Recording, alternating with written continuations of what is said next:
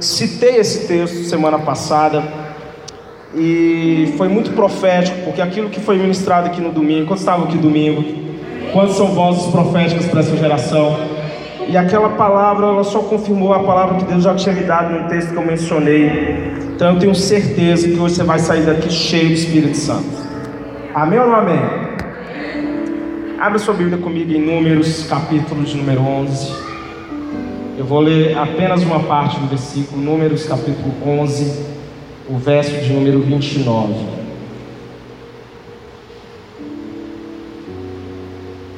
Números 11, verso 29.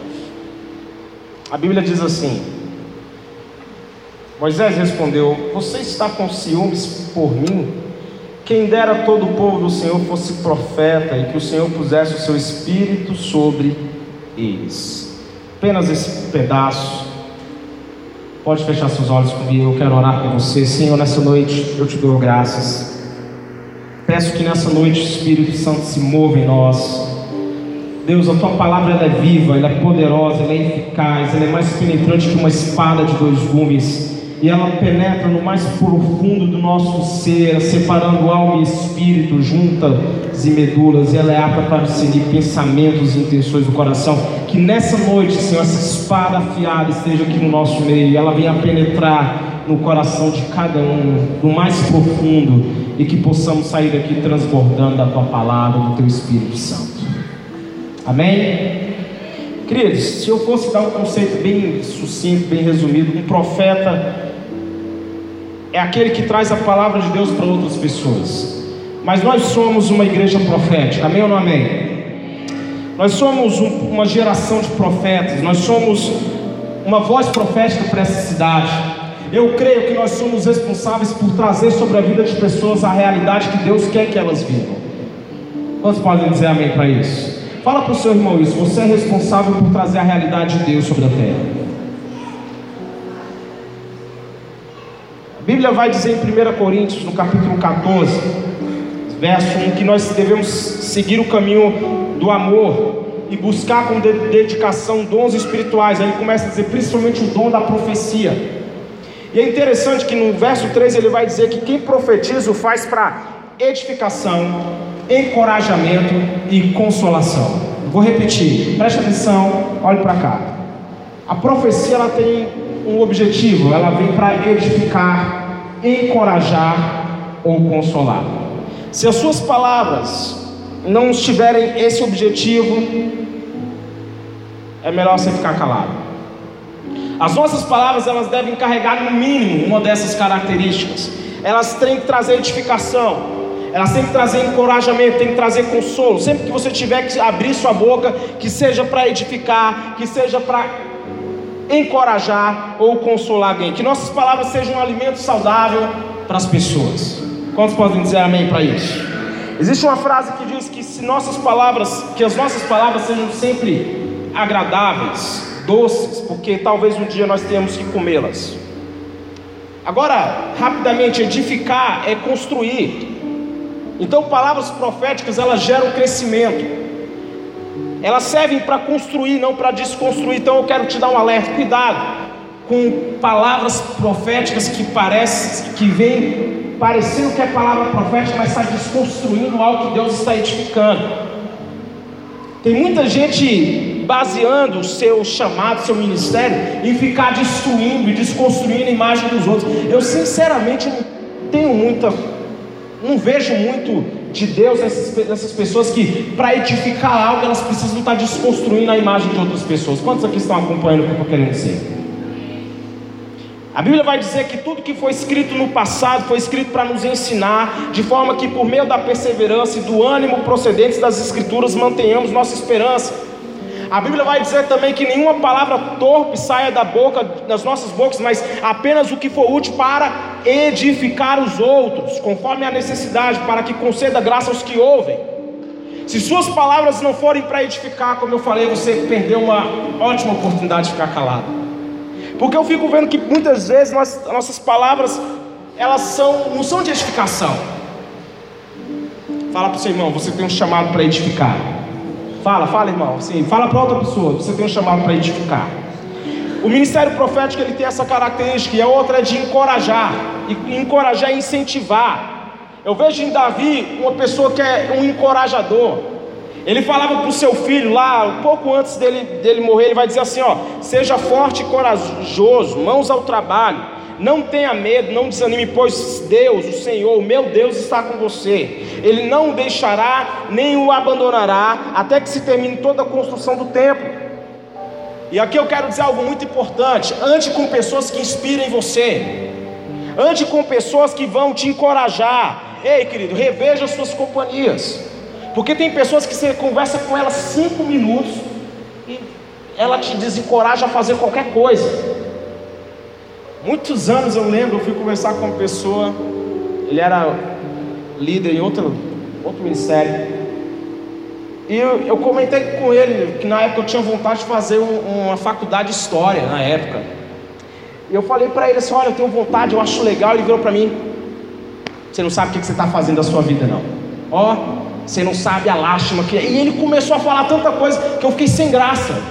Falei, caraca, para que, que eu fui abrir minha boca? Quando já falou algo para alguém e a pessoa te desencorajou na mesma hora? Quando já, sou eu, tenho certeza que outras pessoas.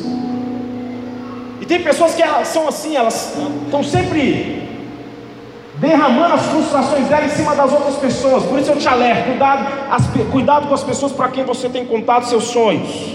Cuidado com as pessoas para quem com quem você se aproxima. Uma frase vai dizer que motivação é a arte de fazer as pessoas fazerem o que você quer que elas façam porque elas o querem fazer. Nós temos que ser inspiração para outras pessoas. Eu estou pregando para pessoas aqui hoje. Nós temos que ser inspiração para outras pessoas. Nós temos que ser um modelo. Nós temos que falar coisas boas. Nós temos que encorajar as pessoas. As nossas palavras têm que ser boas, agradáveis. Nós temos que falar de Deus. A Bíblia diz: quão formosos são os pés daqueles que anunciam as boas novas. Eu estou aqui hoje pregando. Eu quero contar boas novas para você. A minha pregação, querido, é de boas novas. Eu, o que eu tenho para falar são coisas boas. Aqui nós não estamos preocupados com títulos, aqui to, somos todos profetas. Vou repetir: aqui nós não estamos preocupados com títulos, aqui somos todos profetas. Então levanta a sua mão e fala assim: Eu sou um profeta, eu sou um profeta para essa geração. Nós somos uma voz profética para essa geração, nós somos uma voz profética para essa cidade. Outra característica é consolar, e consolar é confortar, reconfortar. E nesses dias que nós temos, claro, nós valorizamos a força, mas todos nós temos momentos de fraqueza, por isso que a Bíblia vai dizer: olha, bendito seja o Pai do nosso Senhor Jesus Cristo, Pai das misericórdias e Deus de toda consolação, que nos consola em todas as nossas tribulações, para que com a consolação que recebemos de Deus, possamos consolar os que estão passando por tribulações. Ei, querido, se você tem Deus te confortando, se Deus está te consolando, se Deus está confortando seu coração, não seja egoísta, repasse isso para as outras pessoas. Console, conforte, não cobre as pessoas, porque cada um tem a sua capacidade. Quantos estão me entendendo? Nós devemos servir de apoio um para os outros. Por isso que a Bíblia vai dizer que é melhor ter companhia do que estar sozinho, porque maior é a recompensa do trabalho de duas pessoas. Olha, se um cair, um amigo pode ajudá-lo a levantar-se, mas pobre o homem que quando cair, não tem uma pessoa para o ajudar a se levantar. Diga para pelo menos três pessoas, conte comigo. Fala aí, irmão. Pelo menos para três pessoas. É importante nós termos pessoas que nós possamos contar, mas é também importante nós termos os tipos de pessoas com quem as pessoas possam contar. É bom quando nós encontramos uma pessoa que a gente pode contar com ela, mas eu faço essa reflexão: seja uma pessoa que também as pessoas possam contar. Ministério, nós somos responsáveis por trazer uma atmosfera a nossa presença deve ser marcada por trazer consigo uma atmosfera profética. Eu gosto muito daquela passagem de Davi enfrentando Golias, porque eu imagino o cenário. E Davi estava ali, o exército estava ali, todo mundo amedrontado. O assunto era qual? Tem um gigante que todos os dias ele sai e desafia as fileiras de Israel. E ele fica lá gritando: dá-me um homem, dá-me um homem. E ele fica ali e o exército inteiro estava amedrontado. Mas eu acho muito interessante que aparece um rapaz que começa a perguntar: quem é esse? incircunciso filisteu para desafiar o exército do Deus E aquelas palavras vão chegar onde? No rei. Ei, eu imagino, se para aquelas palavras dentro de um exército chegar no rei, Fabiane, muitas pessoas estavam comentando o que aquele rapaz tinha falado. Aquele rapaz, ele entrou no meio ali, a simples motivação, a presença dele, o jeito dele, a atitude dele mudou o ambiente. As pessoas não estavam ali mais perguntando quem é aquele senhor, ou, olha aquele gigante, olha, ele está desafiando a gente. A pergunta é: quem é esse menino que está aí no meio falando da, da, recompensa? Quem é esse rapaz que está aí perguntando o que, que vai ganhar se o derrotar? Davi chegou e a atmosfera mudou. Ei, querido, onde você chegar, na sua escola, no seu trabalho, na sua faculdade, o ambiente tem que mudar. Se está a mesma coisa, se com você ou sem você não tem diferença, fala assim, ai ai. Fala ai ai. Se com você ou sem você o ambiente é a mesma coisa, como as pessoas estão reagindo perto de você? Nós somos responsáveis por criar ambientes de milagres. Quando nós chegamos num lugar, nós devemos trazer conosco um ambiente que declare que não existem impossíveis, que não há limitações. Ei, querido, quando uma pessoa chegar perto de você com aquele ar de murmuração, de incredulidade, mostra para ela que dentro de você o ambiente é diferente. Você crê que para Deus não há impossível, porque você serve um Deus que faz infinitamente mais tudo que pedimos ou pensamos. Jesus, tem uma frase que diz que Jesus em seu ministério mostrou que o impossível é apenas uma questão de opinião. Mas profetas, queridos, quantos aqui são profetas? Levanta a mão. Profetas são gerados em tempos de crise. Jeremias viveu numa época de intensa crise moral e espiritual em Judá. São nos momentos de maior pressão que Deus levanta aqueles que bradarão com uma voz profética. Cadê aqueles que vão bradar com uma voz profética? Quantos aqui vão bradar? Lá vem o noivo, está chegando aí, irmão. George Winterfield ele disse assim que Deus não pode enviar uma nação ou a um povo maior bênção do que dar-lhes ministros fiéis, sinceros e retos, assim como maior anátema que Deus possa dar a um povo deste mundo é guias cegos, não regenerados, carnais, mornos e ineptos. Na época de Abacuque, reinava Joaquim, e o seu reinado teve a marca da violência e da ausência da justiça verdadeira. Abacuque vê a maldade social crescendo e a justiça manipulada por parte dos poderosos. Quantos acham alguma coisa semelhante aí? Abacuque viveu numa época de injustiça social, onde os poderosos manipulavam. No início do seu livro, ele se mostra perplexo porque a violência se alastrava e Deus parecia não tomar nenhuma providência. O justo estava sendo explorado e massacrado pelo corrupto, e parece que Deus se mostra completamente indiferente. Por isso que ele diz lá em Abacuque capítulo 1, verso 2: Até quando, Senhor, clamarei por socorro sem que tu ouças? Até quando gritarei a ti violência sem que traga salvação? Abacuque viveu num período, querido, de injustiça social, de opressão, mas ele começa o seu livro aqui no, com o espírito de até quando, Senhor? E, e ele começava até a questionar Deus, mas ele viu o agir de Deus, porque Deus está agindo, ainda que você não esteja vendo. Vou repetir: Deus está agindo, ainda que você não esteja vendo. Por isso que Jesus disse: Meu Pai continua trabalhando. Nós servimos um Deus que não está parado, não está indiferente, mas os olhos dele estão sobre a terra, ele está, tudo está diante dele, e nós vamos prestar contas diante dele. Então ele termina o seu livro dizendo que, mesmo não florescendo a figueira, mesmo não havendo uvas nas videiras, mesmo falhando a safra de azeitonas, não havendo produção de alimento nas lavouras, nem ovelhas no curral, nem boi nos estábulos, ainda assim eu exultarei no Senhor e me alegrarei no Deus da minha salvação. Ainda que ele estivesse vivendo um período assim, ele falou: Eu vou me alegrar e, me, e, me, e celebrar o Senhor. Elias foi um profeta que foi levantado em tempos de crise. Ele se apresentou perante o rei Acabe e disse: Tão certo como vive o Senhor, Deus de Israel, perante cuja face estou, nem orvalho, nem chuva haverá nestes anos, segundo a minha palavra. Eu acho esse texto fantástico. Ele não está dizendo segundo a palavra de Deus, ele está dizendo segundo a minha palavra. Alguns podem falar, nossa, que arrogante, mas isso é uma consciência que ele tinha da posição que ele tinha diante de Deus. Ele sabia muito bem quem ele era diante de Deus. Por isso ele falou: segundo a minha palavra, não vai haver chuva.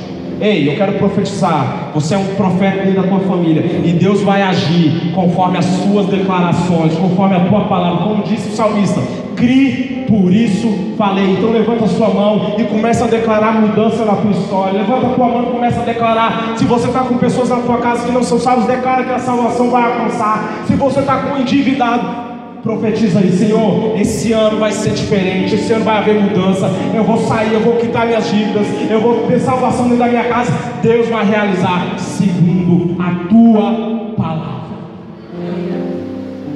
Jesus ele desafiava as pessoas com isso. Ele dizia: "Vai, que seja feito conforme a tua fé". Então Elias ele tinha essa característica. Ele tinha muita consciência que ele era um profeta, que ele era um homem de Deus, e ele demonstrava sua fé. Ele estava consciente que ele era representante de Deus. A expressão que ele diz perante a presença, perante cuja presença eu estou. Elias, ele sabia muito bem quem ele era. Ei, levante suas mãos. E eu quero determinar, segundo a minha palavra, segundo a minha palavra, eu determino que a bênção vai alcançar você hoje. Ei, querido, sobre, a, sobre este altar, eu determino que hoje você vai sair daqui impactado pelo Espírito Santo. Eu profetizo que você vai sair daqui declarando vitória sobre a tua casa. Você não vai sair daqui mais murmurando, eu lançando maldições sobre você e sobre a sua família, mas você vai sair daqui profetizando. Vocês estão muito fracos, uma glória a Deus. Profetas são gerados no deserto, nos desertos. A Bíblia vai dizer que João Batista, ele crescia e se robustecia no deserto. Voz do que clama no deserto, preparai o caminho do Senhor. Endireitai no ermo vereda ao nosso Deus. Todo o vale será exaltado, e todo monte e outeiro será abatido, e o que é torcido se endireitará, e o que é áspero se aplainará e a glória do Senhor se manifestará, e toda a carne juntamente verá, pois a boca do Senhor diz. Desertos são as forjas dos profetas, mas nós somos, nós somos nessa geração aqueles que vão endireitar aquilo que estava torto. As coisas que nós olhamos e falamos assim, está errado, isso não está certo. Nós não vamos ficar acuados, escondidos e achando que nós não podemos fazer nada. Mas as coisas que estão erradas, as coisas que estão tortas, Deus vai endireitar e eu profetizo será através das nossas vidas. Aquilo que o mundo precisa ser consertado, Deus vai consertar, Deus vai colocar no eixo e o instrumento é você. Fala para o seu irmão, você é o instrumento.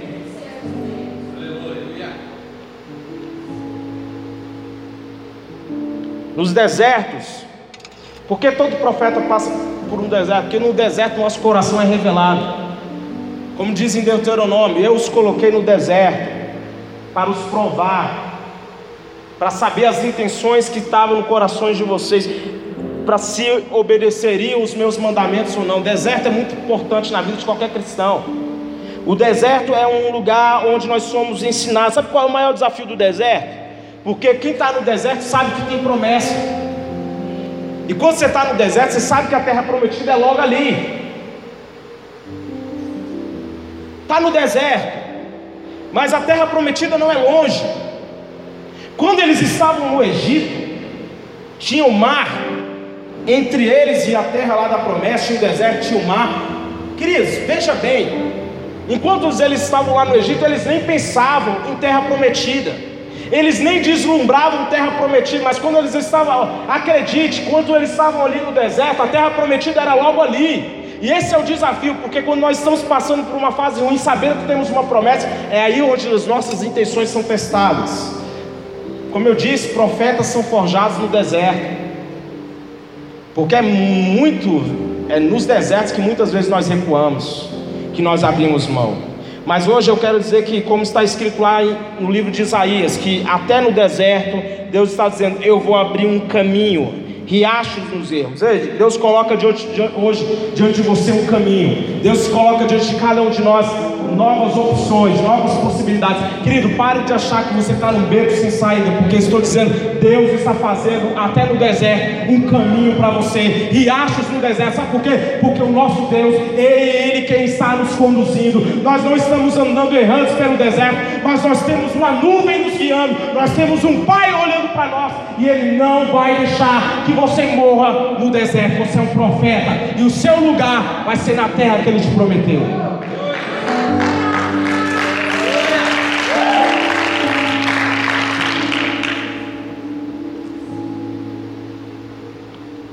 Oséias capítulo 12, verso 13 diz assim que o Senhor usou um profeta para tirar Israel do Egito, e por meio de um profeta cuidou deles. Foi através de um profeta que Deus tirou Israel do Egito.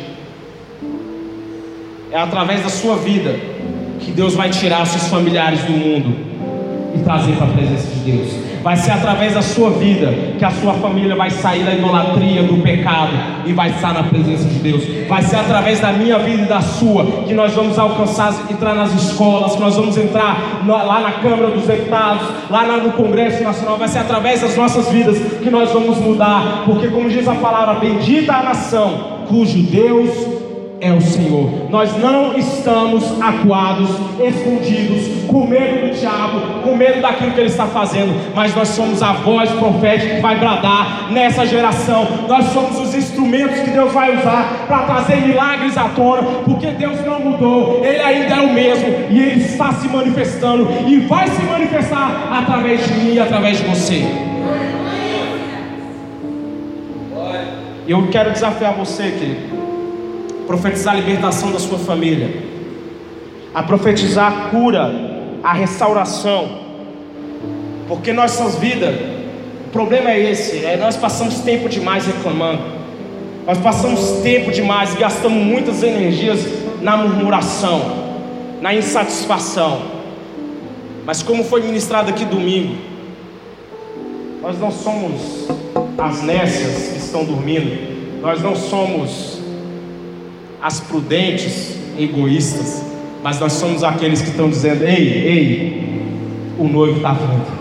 Nós somos a voz que está bradando, Deus ainda está fazendo. Ei, querido, não se conforme, não se dobre, não aceite, não seja conivente, não aceite o pecado, não aceite o engano, não aceita aquilo que o diabo diz ao teu respeito, mas você vai ser a voz profética que vai trazer transformação na vida de muitas pessoas. Vamos nos colocar de pé. Nada na nossa vida vai ficar como está. Eu creio nisso. Eu creio nessa palavra. Eu creio que nós somos uma voz profética. Nós somos uma igreja profética. Vou repetir: nós somos uma igreja profética. Nós cremos no poder da palavra, naquilo que nós declaramos. Nós cremos que a nossa responsabilidade é trazer, manifestar o céu nesse lugar. E querido, eu quero desafiar você.